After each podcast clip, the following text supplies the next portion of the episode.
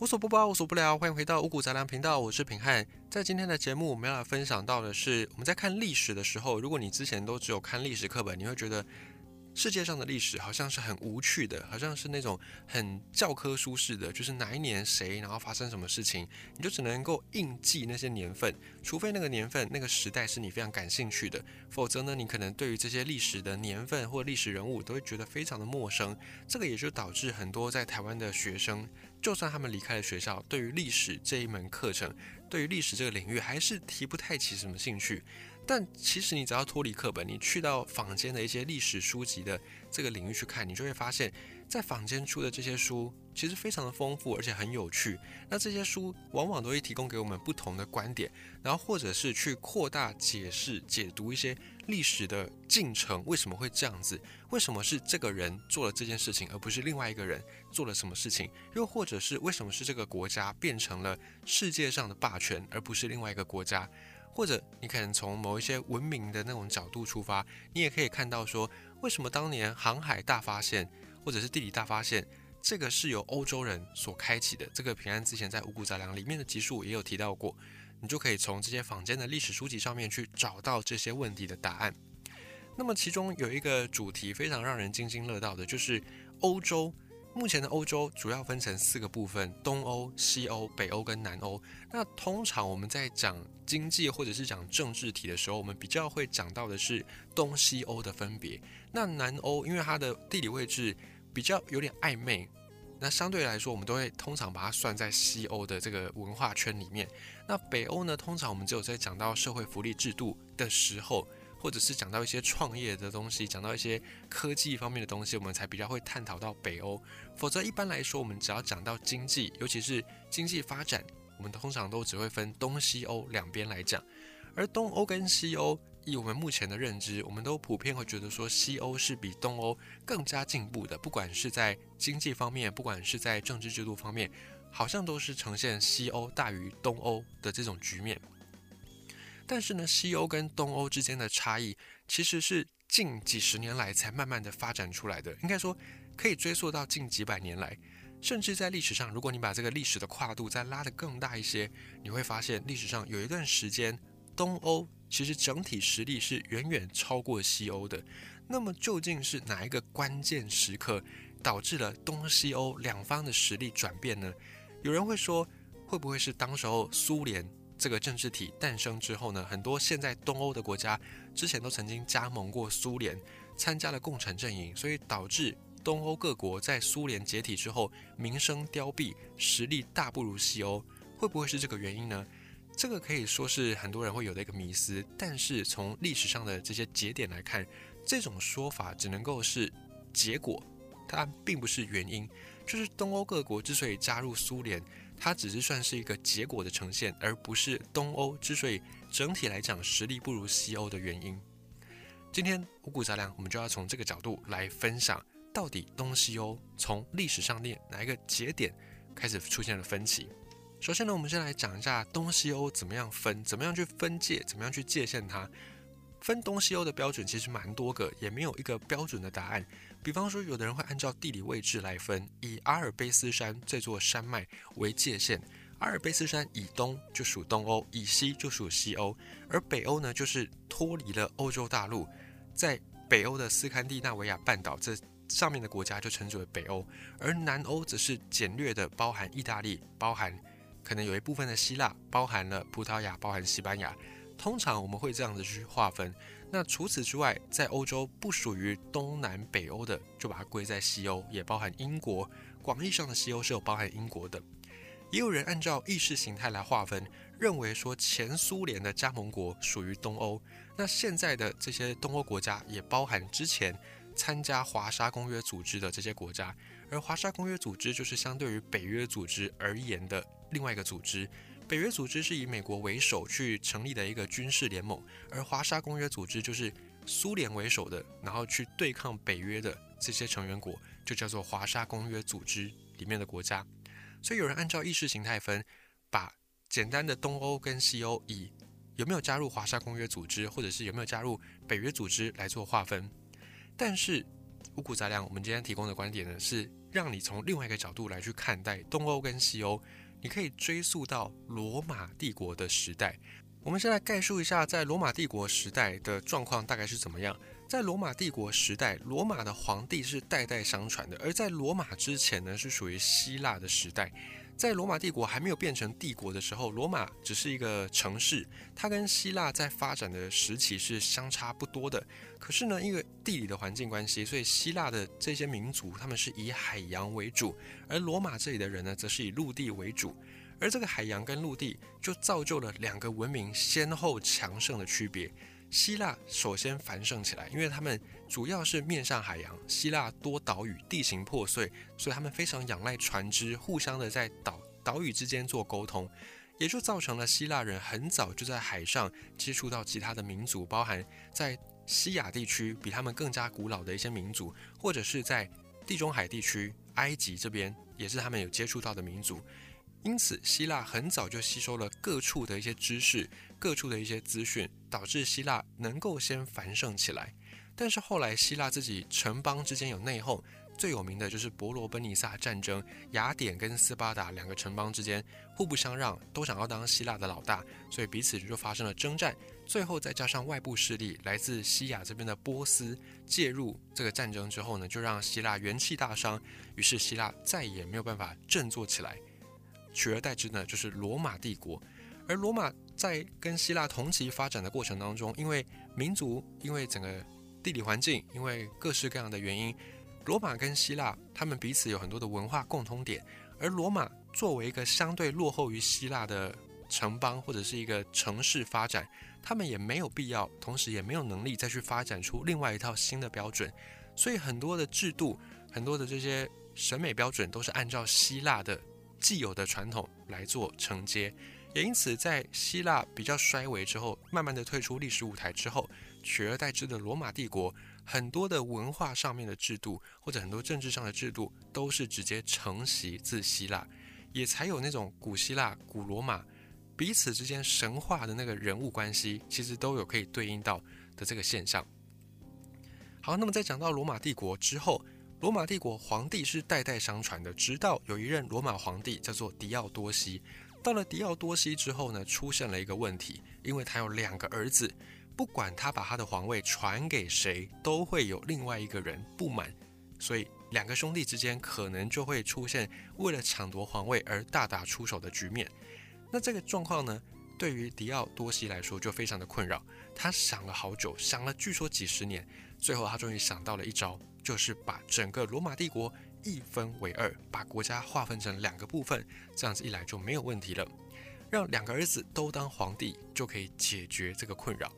那老大作为长子，在历史上面，长子又被称之为是嫡系，就是直系的这个传人。通常长子都是有很多的特权的，这一点不管在东西方都是这样子。所以呢，这位狄奥多西他也觉得说，他自己的大儿子作为长子有特权，可以先选要。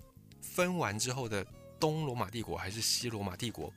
而这个长子呢，他非常的精明，他一看当时候这个罗马帝国的位置，包含现在的大部分的南欧，以及有一部分的西欧地区，包含英国的英格兰地区，还有在北非这边的沿岸地区，以及环地中海、亚洲这边西亚这里的，相当于是现在土耳其、以色列一带，以前的罗马帝国大概的疆域是这样子。而这位长子呢，他看了一下，他发现，在这个帝国的西半部，也就是现在的南欧、西欧一带，当时候帝国的边陲还有很多的野蛮的部落、野蛮的民族。当时候罗马帝国称这些野蛮的部族是野蛮人，因为他们认为这些野蛮的部族没有什么文化教养，没有什么生活水准，整天就是打打杀杀，茹毛饮血，非常的落后，非常的没有文明气息，所以他们视这些蛮族为。不入流的人，可是同时这些蛮族又非常的骁勇善战，所以这位老大，这位长子呢，他就决定他不要选西罗马帝国，他要选东方的罗马帝国，因为东方这里的罗马帝国，它的周围邻居有埃及，有以前更古老的西亚这边的文明古文明，而且还在泛地中海这里，相对的你要做海上的贸易、海上的交流都比较容易多了。因此呢，这位长子，这位老大，他就选择他要继承东罗马帝国这边。那么西罗马帝国呢，就理所当然的分给了弟弟。而老大就成了东罗马帝国的第一任皇帝。这位老大，这位哥哥叫做阿卡迪乌斯，老二这位弟弟也变成了西罗马帝国的第一任皇帝，叫做霍诺里乌斯。而他们的爸爸迪奥多西就变成了罗马帝国大一统时代的最后一个皇帝。那东罗马帝国跟西罗马帝国是亲兄弟，不过东罗马是归哥哥管，西罗马是归弟弟管。从此之后，两个罗马帝国都继续的往北去扩张。那东罗马就变成了今天东欧各国的基本盘，西罗马则是变成今天西欧各国的基本盘。在这个时代，就是罗马帝国刚分家的时代，东欧整体的实力是比西欧还要更先进的，因为这个时候在西欧这里的。野蛮的民族包含日耳曼人，包含凯尔特人，包含哥德人，他们都是蛮族，都被罗马帝国视为是野蛮人。而这个时代不仅是政权一分为二，甚至连宗教也开始分裂。在罗马帝国分治之前，就是早在这位狄奥多西皇帝之前呢，罗马有一任皇帝叫做君士坦丁大帝。君士坦丁大帝就是后来君士坦丁堡命名以此命名的那个皇帝。君士坦丁大帝，他就曾经发布了一项敕令，叫做米兰敕令。他把基督教提升为国教。如果你有对圣经稍微有点了解，你就会发现说，在圣经的故事当中呢，耶稣就是受到罗马人的迫害，而后来君士坦丁大帝他就决定要把基督教往上提升，变成了国家的宗教。因为各式的原因，他决定要重视这个宗教，所以他也改变了罗马过去迫害基督教的传统，对基督教。开始，官方采取更加宽容、更加接纳的态度，而从此基督教就变成罗马帝国里面的国家宗教。在后来的皇帝狄奥多西，他把罗马一分为二的时候，基督教也已经成为了国教的这个姿态。而同时，基督教就跟着哥哥跟弟弟两兄弟，随着罗马帝国分裂，基督教也跟着分裂。在西罗马这里，就是弟弟统治的这个帝国，这里的基督教叫做大公教。后来衍生变成今天我们所称的天主教，在东罗马这里的基督教呢，则是被称之为东方正统基督教，因此又叫做东正教。这就是历史上基督教的第一次分裂。所以东西罗马虽然是亲兄弟分家，但是分家之后呢，两个兄弟也逐渐的走上两个不同的道路，其中他们的政权组织也变得不一样，甚至宗教文化也开始出现了分歧。